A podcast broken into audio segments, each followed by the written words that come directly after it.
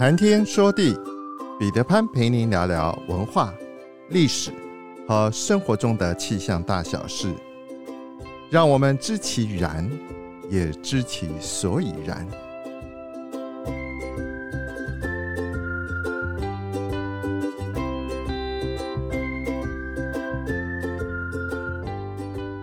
谈天说地，潘大刚空中与您相会。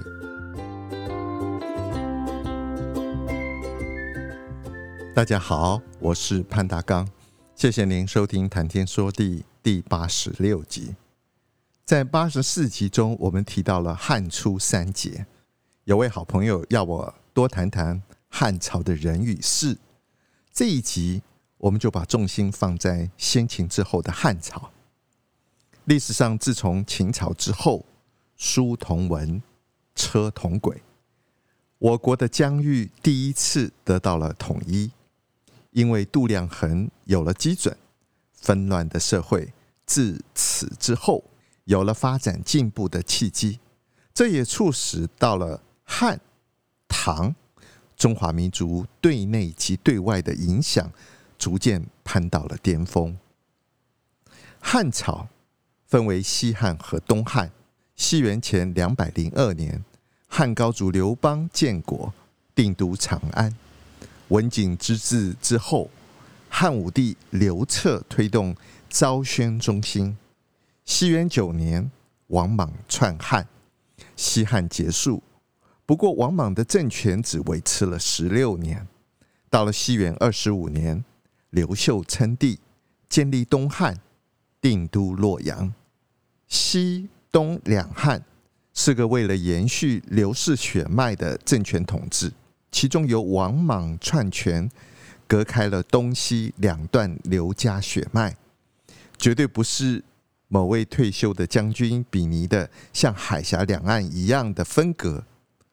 东汉时期，刘秀开创汉室再起之后，后汉的光武中兴和明章之治，让东汉的国力和经济力再攀高峰。诸葛亮。曾经在《出师表》中间就强调：“亲贤臣，怨小人，此前汉之所以兴农也；亲小人，怨贤臣，此后汉之所以倾颓也。”诸葛亮对于两汉一针见血的观察，同时也道尽了历史上朝代兴衰存亡的关键规律。不过，汉朝在文化上的贡献。是除了关中的汉人之外，华夏大地上的各个民族都得到应有的重视，民族之间交流与融合，为中华民族之后的两千年社会发展奠定了坚实的基础，同时也关键性的贡献到华夏文明的生生不息。成者为王，败者为寇，这个成语。体现在汉高祖刘邦身上是再贴切也不过了。在刘邦的身上，我们可以看到许多社会人间的百态，诸如可以共辱，不可以共荣；曾经一起打天下的，却不能一起治天下。刘邦在还没有崭露头角之前，在家乡是个游手好闲的小混混。虽然做过泗水亭长，不过听说这个官衔。也是花钱买来的。亭长这个官职，充其量不过是我们现在的领长或里长。刘邦能力不怎么样，疑心病又重，也没有谋略。但是刘邦处处机敏灵活，懂得权变。刘邦最大的优点就是懂得用人，这和项羽完全不同。项羽虽然生性勇武。但是太着重个人的武力，凡事亲力亲为，只相信自己，不相信别人。刘邦知道自己能力不如项羽，于是就任用了运筹帷幄、足智多谋的张良，善于经营后勤、屯粮丰实、巩固后方的萧何，以及攻必克、战必取、能征善战的韩信。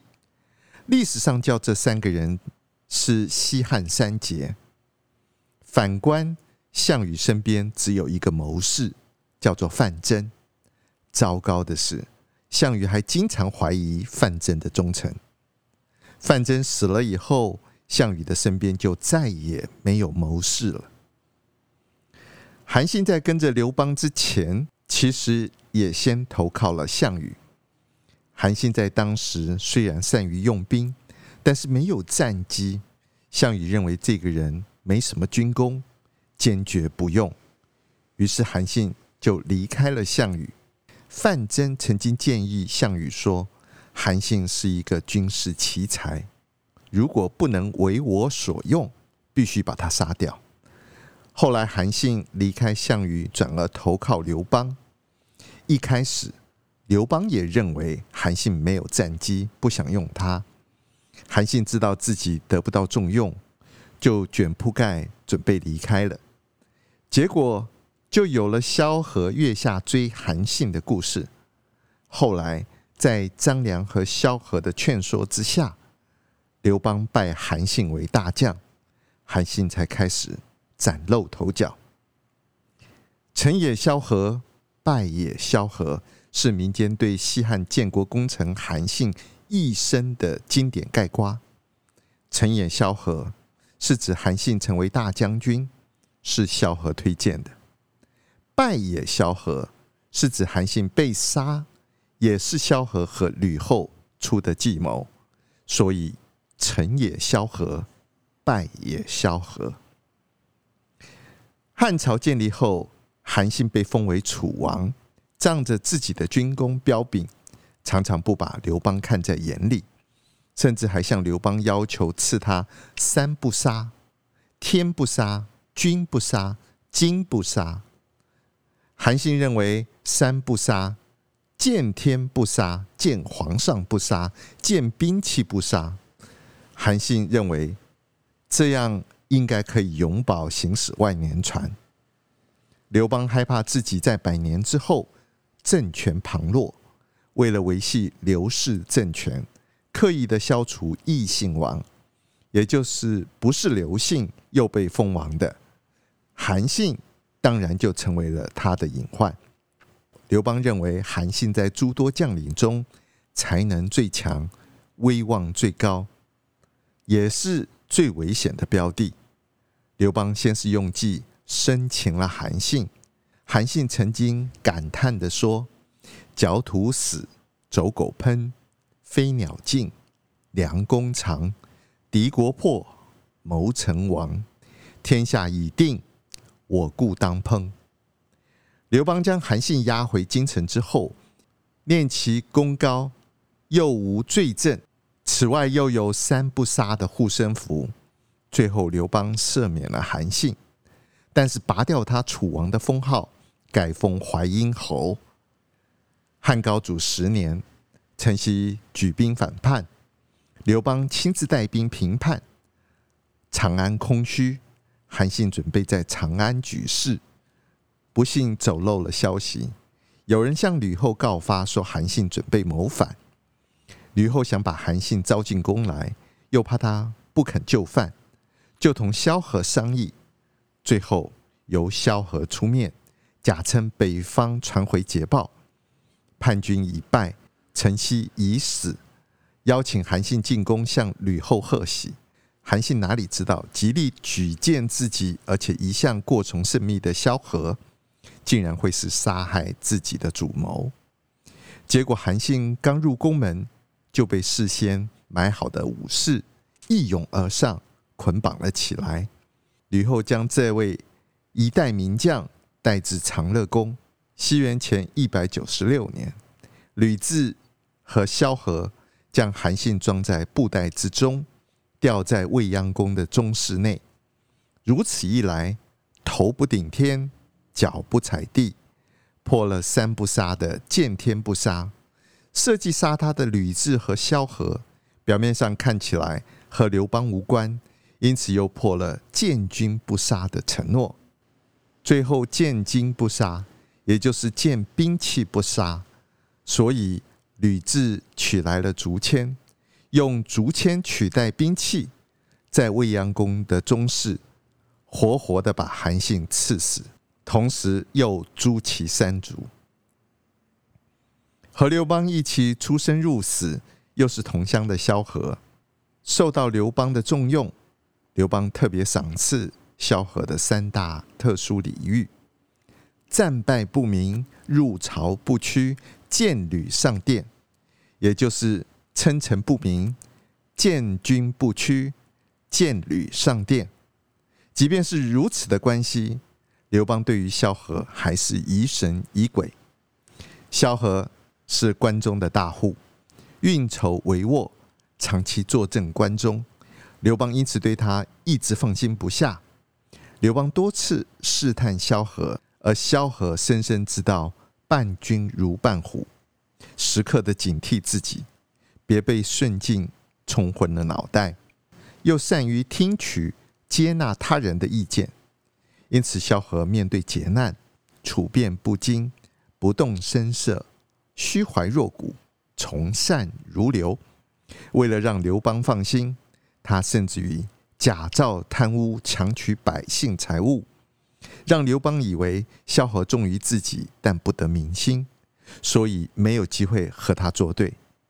在刘邦多次试探之下，总是能够化险为夷，最终全身而退，最后终老病死于自己家中。张良是韩国贵族后裔。秦末群雄并起，他也曾经组织队伍反抗暴秦。遇到刘邦以后，两人很谈得来。刘邦对张良几乎言听计从，这才有了约法三章、入主咸阳、鸿门宴、有惊无险。刘邦后来被封为汉王，又听张良之计，火烧栈道。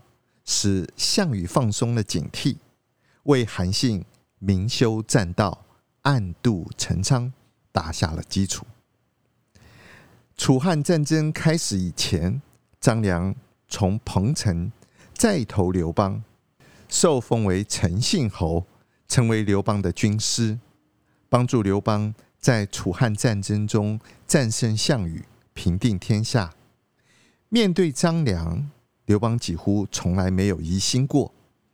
张良在刘邦的身边，为人淡泊名利，称帝以后封赏功臣的时候，功成名就的张良居然谢绝了自责其三万户的封赏，选择了留留下的留这个地方，此后就过着几乎是隐居的生活。汉初三杰中。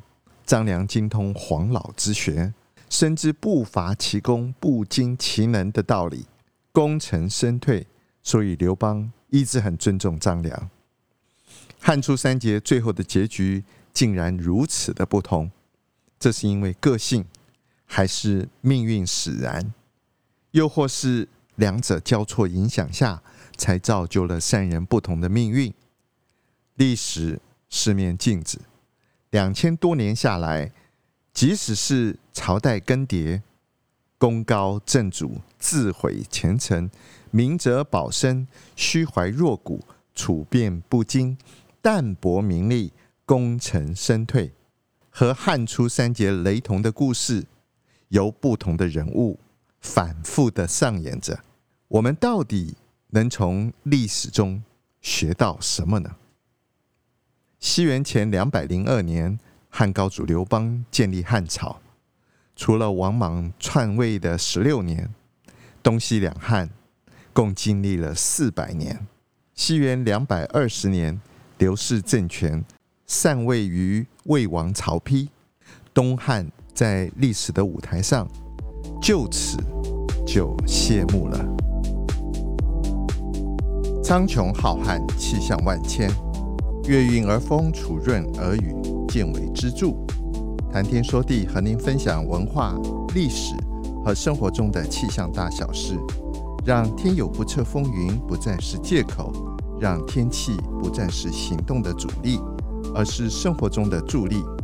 想要知道更多，我们下次再会。